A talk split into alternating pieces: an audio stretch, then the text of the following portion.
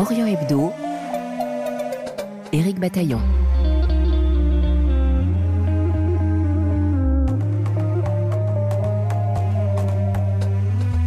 Bien que présents au Moyen-Orient depuis les premiers prêches de Jésus, les chrétiens ne sont pas toujours pleinement acceptés dans la région. De l'Irak à la Palestine, du Yémen à la Turquie, ils subissent des pressions politiques, économiques ou religieuses qui les conduisent parfois à fuir leurs terres ancestrales. Des chrétiens qui participent à une myriade d'églises, lesquelles marqueront les festivités de la Nativité avec parfois des calendriers différents. Nous en parlons avec Monseigneur Pascal Golnisch, directeur de l'œuvre d'Orient. Un entretien à retrouver en podcast sur notre site euh, rfi.fr. Vous pouvez également vous abonner à notre application Pure Radio, c'est gratuit.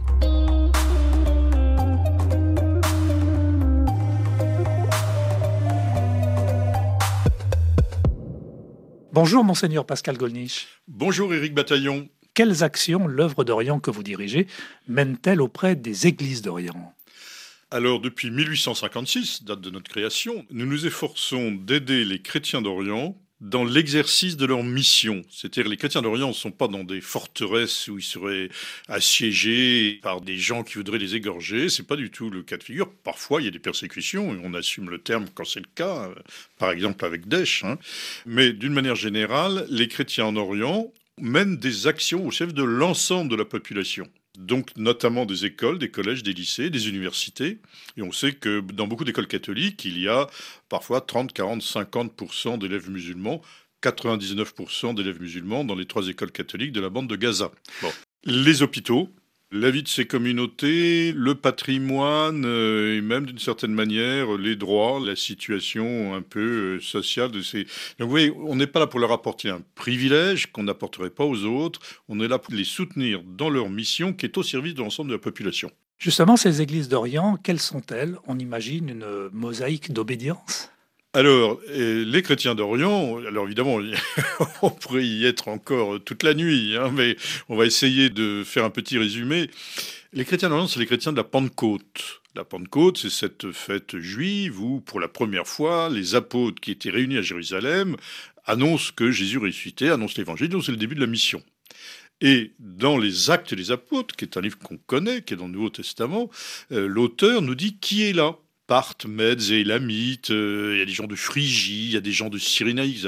Et il dit, il y a des Crétois, il y a des Arabes, et il y a quelques Romains de passage. Alors je ne sais pas si c'était les premiers pèlerins ou les premiers touristes, peut-être un peu des deux, mais il nous fait bien comprendre qu'ils étaient là de passage. Donc les premiers chrétiens, dès la première annonce apostolique, ce sont des chrétiens d'Orient. Donc le christianisme est une religion orientale, c'est une religion asiatique. Jésus est né et a vécu en Asie. Donc ce qui est étrange, c'est pas qu'il y ait des chrétiens d'Orient. Ce qui est étrange, c'est qu'il y a des chrétiens d'Occident. Il y a des chrétiens d'Occident parce que ces chrétiens d'Orient nous ont apporté l'évangile. Alors parmi ces chrétiens d'Orient, très vite. Il y en a qui ont été donc en Israël-Palestine, il y en a qui étaient en Égypte, ce qu'on appelle les Coptes, il y en a qui étaient arméniens, il y a des, donc chrétiens d'Arménie, il y en a qui étaient de Mésopotamie, ce qu'on appelle aujourd'hui les Assyro-Chaldéens. Donc très vite, vous voyez, il y avait des Grecs. Très vite, ces chrétiens ont constitué des communautés dans ces différents pays, dans ces différentes cultures, et ça donne l'impression d'une mosaïque. Tandis que dans l'Ouest, c'est-à-dire la partie occidentale de l'Empire romain, parce qu'il faut remonter un peu à l'Empire romain, euh, les auditeurs savent peut-être que l'Empire romain, à un moment, il était coupé en deux. Il y avait l'Empire romain d'Occident, l'Empire romain d'Orient. Et l'Empire romain d'Occident, lui, il a été très structuré. Donc, grosso modo, tout le monde un peu sur le même pied, les Espagnols, les Italiens, les Français, etc. Donc, ça a créé l'Église latine. Mais dans les autres pays de l'Orient, ils ont gardé leurs particularités, leurs traditions, leur culture, leur langue, parfois. Et que peut-on dire euh, de la vivacité de ces églises qui ne comptent parfois que quelques milliers de fidèles? Oui, alors, ceci tout de même euh, a appréhendé de manière diverse euh, selon les pays. Par exemple, euh, en Égypte, il y a 10 millions de chrétiens, qui n'est pas négligeable, 10 millions. C'est vrai que ça ne fait que 10% si on considère qu'en Égypte, il y a 100 millions d'habitants. Enfin, 10 millions, c'est pas totalement négligeable. Il y a des pays comme en Iran où il y a plus que quelques milliers, effectivement, de fidèles. On peut penser qu'en Irak, ils sont peut-être euh, entre 250 et 350 000, ce qui n'est pas négligeable non plus, mais qui est un tout petit pourcentage. Alors, euh, ces petits pourcentages s'expliquent parce que, euh, d'abord, c'est vrai qu'il y a eu des persécutions, indéniablement, dans l'histoire. C'est vrai aussi que les chrétiens ont parfois été ceux qui pouvaient le plus facilement obtenir des visas pour aller en Australie, au Canada, dans les Amériques, en Suède, voire chez nous, car il y en a beaucoup qui sont venus chez nous. Donc euh, les chrétiens sont partis, et puis, et puis, et puis, parfois les chrétiens font moins d'enfants que les autres. Et donc il y a une démographie qui petit à petit les a marginalisés euh, dans ces différents pays. Mais mais, bien que moins nombreux, ce sont des gens qui jouent un rôle important dans la vie sociale, notamment, comme je l'ai dit tout à l'heure, par les écoles, par les hôpitaux, parce que c'est aussi euh, des gens qui peuvent avoir une voix libre. Par exemple, les, grandes familles musulmanes, euh, les chiites en Iran, les sunnites en Arabie saoudite ou dans d'autres pays sunnites, sont parfois très liés au pouvoir en place. Les chrétiens sont de bons citoyens, mais ils peuvent être plus libres, plus distants du pouvoir et par conséquent dire des choses que peut-être d'autres ont plus de difficultés à dire. Est-ce que ces communautés euh, religieuses, euh, ces communautés chrétiennes d'Orient euh, préparent Noël, puisque c'est Noël aujourd'hui, préparent Noël de la même façon avec les mêmes rythmes ou y a-t-il des choses très différentes d'une église à l'autre? Alors, pour l'ensemble de ces églises, donc il y a une partie des églises qu'on va dire être catholique, c'est-à-dire qu'a rejoint la communion avec le pape de Rome. Et il y a des églises qu'on va appeler orthodoxes, qui sont autonomes, euh, indépendantes, et en clair, qui ne reconnaissent pas le pape de Rome comme le patron. Alors, pour faire très bref et pour dire les choses. Alors, c'est déjà de grandes familles. Il y a aussi les protestants, qu'il ne faut pas oublier, notamment en Égypte, en, Irak, il y a aussi des communautés protestantes. Alors, euh, si on regarde ces différentes familles, oui, elles fêtent Noël euh, comme nous, avec une particularité, c'est que toujours dans l'histoire de l'Empire romain, il y a eu un moment, il y a eu un changement de calendrier. Et donc, euh, les latins ont adopté un nouveau calendrier et pas les orientaux. Et donc, parmi ces communautés, il y en a qui ont rejoint notre calendrier et il y en a d'autres qui restent en décalage. Donc, ils fêtent tous euh, Noël le 24 décembre, mais le 24 décembre ne tombe pas la même date selon chaque calendrier. Donc, il y a un écart euh, d'une douzaine de jours. C'est une première chose. Deuxièmement, oui, euh, c'est tout à fait la nuit de Noël, c'est la messe de minuit, c'est euh, la lumière, euh, voilà, et c'est un moment de communion entre eux, dans les familles, c'est la fête, mais aussi souvent euh, les musulmans viennent visiter ces communautés chrétiennes et souhaiter une bonne fête de Noël. Autrement dit, n'ayant pas trop d'idées a priori de voir euh, des violences ou des haines partout entre euh, musulmans et chrétiens, ce n'est pas, c'est parfois le cas, mais ce n'est pas toujours le cas. Et très souvent, il y a une coutume que durant les fêtes chrétiennes, les responsables musulmans viennent présenter leurs vœux aux responsables chrétiens. Monseigneur Golnisch, vous êtes également euh, vicaire général de l'ordinariat des catholiques orientaux euh, en France. En quoi consiste euh, cette tâche? Cette chose bizarre, c'est assez simple. Il y a donc des communautés de chrétiens orientaux en France. En France, les chrétiens sont plutôt de l'Église latine, les catholiques sont plutôt de l'Église latine, très majoritairement, mais il y a aussi ces communautés orientales. Alors il y en a qui ont un évêque, par exemple les Ukrainiens et les Arméniens, qu'il y a eu les génocides au début du XXe siècle, il y a eu des réfugiés en France, on a créé des diocèses pour ces deux églises. Et puis plus récemment, il y a un diocèse maronite en France. Mais il y en a plein d'autres qui n'ont pas de diocèse comme par exemple, euh, ben, je parlais des Chaldéens d'Irak, les, Coptes d'Égypte, les Grecs, euh, les Roumains, il y a même une petite chapelle russe catholique, euh, il y en a qui viennent de l'Inde, on appelle les Malankars les Malabars, il y a les Éthiopiens, les Érythréens, bref, toutes ces communautés qui sont en France et qui n'ont pas d'évêque, alors on a créé pour les accompagner, une sorte de diocèse personnel, donc pas territorial, mais personnel, pour les accompagner, dont l'évêque est monseigneur Laurent Ulrich, qui, en outre, est accessoirement archevêque de Paris, voilà, mais qui est donc l'évêque des catholiques orientaux et qui m'a demandé d'être son vicaire général, c'est-à-dire son adjoint pour suivre ces communautés. Alors elles sont à Lyon, à Marseille, euh, à Paris, à Strasbourg, à Lille, à Tours, à Nantes, dans beaucoup de villes de France. Et j'invite peut-être les auditeurs, s'ils savent que dans leur ville, il y a une petite euh, communauté orientale, bah, allez les rencontrer, allez les écouter, euh, voilà, c'est ça, ça enrichit quand même notre propre vie culturelle.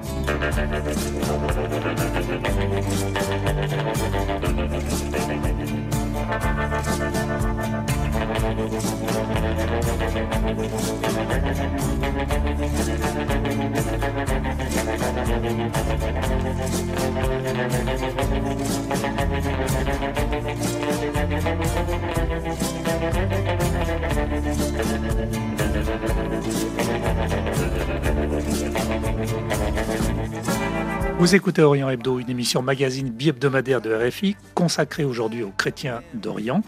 Notre invité est Monseigneur Golnisch, directeur général de l'œuvre d'Orient. Monseigneur Golnisch, la présence des chrétiens au Moyen-Orient est-elle menacée aujourd'hui?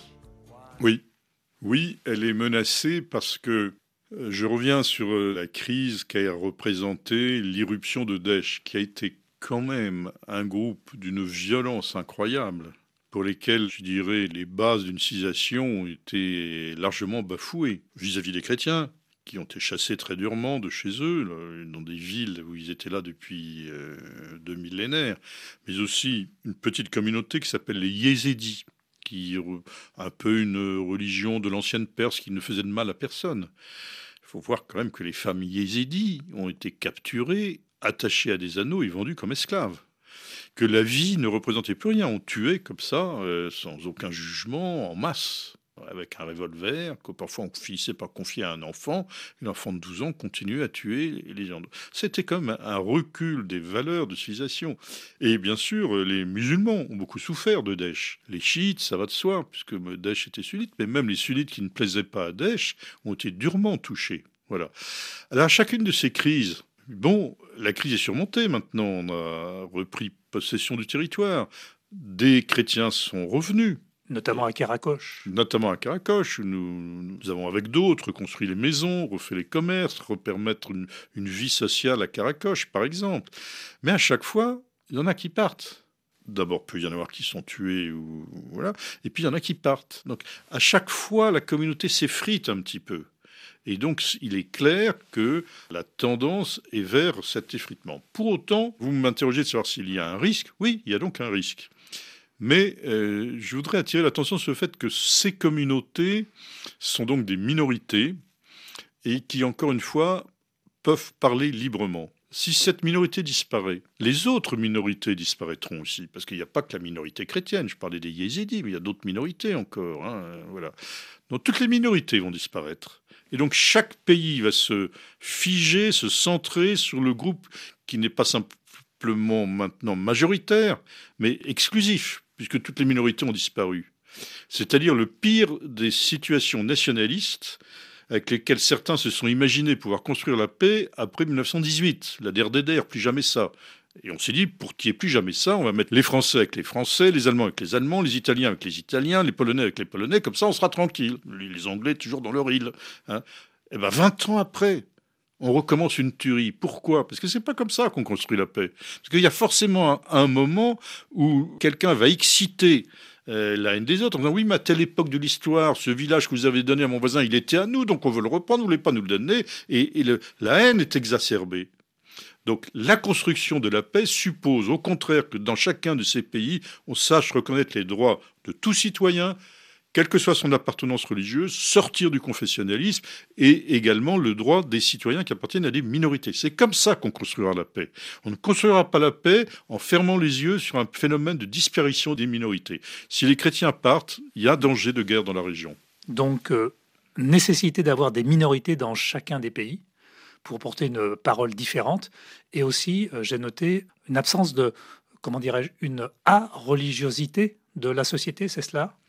Absolument. Alors, il y a différentes formes, différentes manières de faire. Il y a la laïcité française, à laquelle je suis très attaché, quand il s'agit bien de la laïcité française, hein, qui n'est pas forcément, euh, contrairement à ce que croient les Français, exportable comme telle partout dans le monde. Mais l'idée même de laïcité, l'idée de neutralité des autorités publiques est une idée essentielle dont nous ne devons pas avoir honte, ni chez nous, ni ailleurs. Beaucoup de peuples regardent cela. Je vous donne juste un petit exemple. Hein. En Ukraine, euh, il y a une petite église qui fait à peu près 10% de la population qui s'appelle les gréco-catholiques. Et des gens m'interrogent, qu'est-ce que c'est que cette laïcité française? Euh, Ce sont des anticléricaux, ce sont des athées, etc. etc. Donc j'ai essayé de leur expliquer. Il me dit, parce que nous, on est 10% les gréco-catholiques et parfois le gouvernement, bah, il favorise les orthodoxes, parce que nous, on est. Bah, vous dites, bah, voilà. Ne euh, critiquez pas la laïcité française, mais réfléchissez de voir comment ce modèle en Ukraine peut être appliqué pour que chacun se soit reconnu pleinement comme citoyen devant des pouvoirs politiques qui ne sont pas hostiles, mais qui sont neutres. Pascal Golnisch, quel impact le conflit entre Israël et le Hamas actuellement a-t-il sur les églises euh, chrétiennes au Moyen-Orient, dans cette région? C'est évidemment euh, tout à fait dramatique parce que notamment les églises, elles sont pas euh, en état euh, d'apesanteur, elles sont liées à un peuple qui, le peuple de leurs fidèles. Donc beaucoup d'églises sont donc des églises de Palestiniens chrétiens en Terre Sainte. Pas tous, hein. il y a aussi beaucoup de chrétiens en Israël qui ne sont plus des Palestiniens qui sont venus travailler en Israël, qui représentent une véritable église aussi en Israël, hein, des gens venus du Vietnam, de Corée, etc., et qui représentent des, églises, des communautés. Mais donc, évidemment, les églises sont d'abord liées au peuple avec lequel elles appartiennent. Actuellement, dans la bande de Gaza, il y a trois écoles catholiques tenues par des religieuses qui font un travail admirable pour essayer de donner aux jeunes de la bande de Gaza d'autres perspectives que la seule ultraviolence. Parce que l'ultraviolence, vous savez, ça se nourrit de la désespérance, de la misère et d'un manque de culture. C'est les trois ingrédients qui permettent d'entraîner les nouvelles générations dans l'ultraviolence. Ces trois écoles sont admirables. Elles sont à Gaza. Le dernier message que j'avais en disant on nous demande d'aller dans le sud, mais allez où dans le sud? Personne ne nous accueille, personne ne nous connaît, on n'a pas de toit, on préfère rester sur place, quitte à mourir, au moins on mourra chez nous. Voilà ce que me disaient ces religieuses. Hein. Il y a une paroisse catholique, il y a une paroisse orthodoxe, il y a une petite école orthodoxe et il y a un hôpital anglican. évidemment, sont dans des situations absolument épouvantables actuellement. Il y a cependant en Israël des chrétiens et il y a des chrétiens à Jérusalem et en Cisjordanie. Là aussi, je pense que les chrétiens subissent de plein fouet les conséquences de ce conflit, en particulier en Cisjordanie, où tout de même la violence des colons soutenus par l'armée est terrible. Hein. On dit quoi 400 morts euh, en, Cisjordanie plus peut-être. Et on sait que l'armée n'était pas autour de Gaza parce qu'on avait demandé, le gouvernement lui avait demandé de soutenir les colons en Cisjordanie. Donc il faudra aussi un moment que chacun rende des comptes. Hein. Et donc évidemment, il est très important que ces chrétiens puissent quand même, ils sont très solidaires de leur peuple, mais puisse avoir une voix euh, de paix. Si on regarde les, évêques à Jérusalem, celui qu'on appelle le patriarche latin, très solidaire de son peuple, demande que ces violences s'arrêtent, mais ne nourrit pas la haine non plus. Vous voyez, il y a un chemin qui n'est pas simple. Déjà en France, c'est pas simple. Là-bas, ça l'est encore moins. Mais il y a une voie possible. Voilà. Alors ensuite, au-delà d'Israël-Palestine, c'est sûr que ça embrase le monde arabe, que les chrétiens sont montrés du doigt comme s'ils étaient les alliés de l'Occident, ce qu'ils ne sont pas. Dire que les chrétiens sont les protégés de la France, etc., c'est absurde. C'est un vocabulaire terminé. C'est du, colonialisme d'autrefois. Ce ne sont pas les protégés des, des Occidentaux, ce sont des amis, qui n'est pas tout à fait la même chose. Mais ils ont leur indépendance, leur autonomie, mais évidemment, ils sont montrés du doigt par certains qui veulent rajouter de la violence à la violence, de la haine à la haine.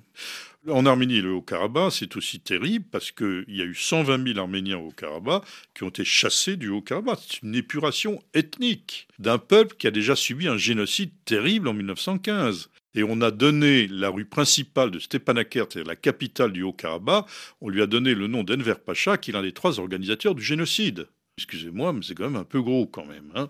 Voilà, donc c'est 120 000 Arméniens, mais ils savent pas, ils savent pas où est leur vie, ils savent pas où aller, ils savent pas. Euh, bon, et on peut pas dire que ça ait fait beaucoup d'émotions. Donc c'est pas simplement l'Arménie qui est menacée, elle l'est, mais c'est quand même ces 120 000 Arméniens du Haut-Karabakh qui ont été chassés, et je ne l'accepte pas. C'est-à-dire je refuse de penser que ça y est, maintenant le problème du Haut-Karabakh est réglé. Non, on a chassé la population, mais cette terre, elle demeure arménienne. Il y a des églises, il y a des croix, il y a des tombes, il y a des villes construites par les Arméniens. Il y a une architecture arménienne. On ne peut pas accepter que le, Haut-Karabakh, comme ça, se soit réglé si facilement. Là aussi, c'est donner une prime aux plus violents. Merci, Monseigneur Pascal Golnisch. Merci à vous. Directeur de l'œuvre d'Orient et vicaire général de l'ordinariat des catholiques orientaux en France. Passez de belles fêtes de Noël. Merci, vous aussi. Orient Hebdo, mise en nom des réalisations Mathias Golchani. On se retrouve avec plaisir samedi prochain. Prenez soin de vous. Orient Hebdo sur RFI.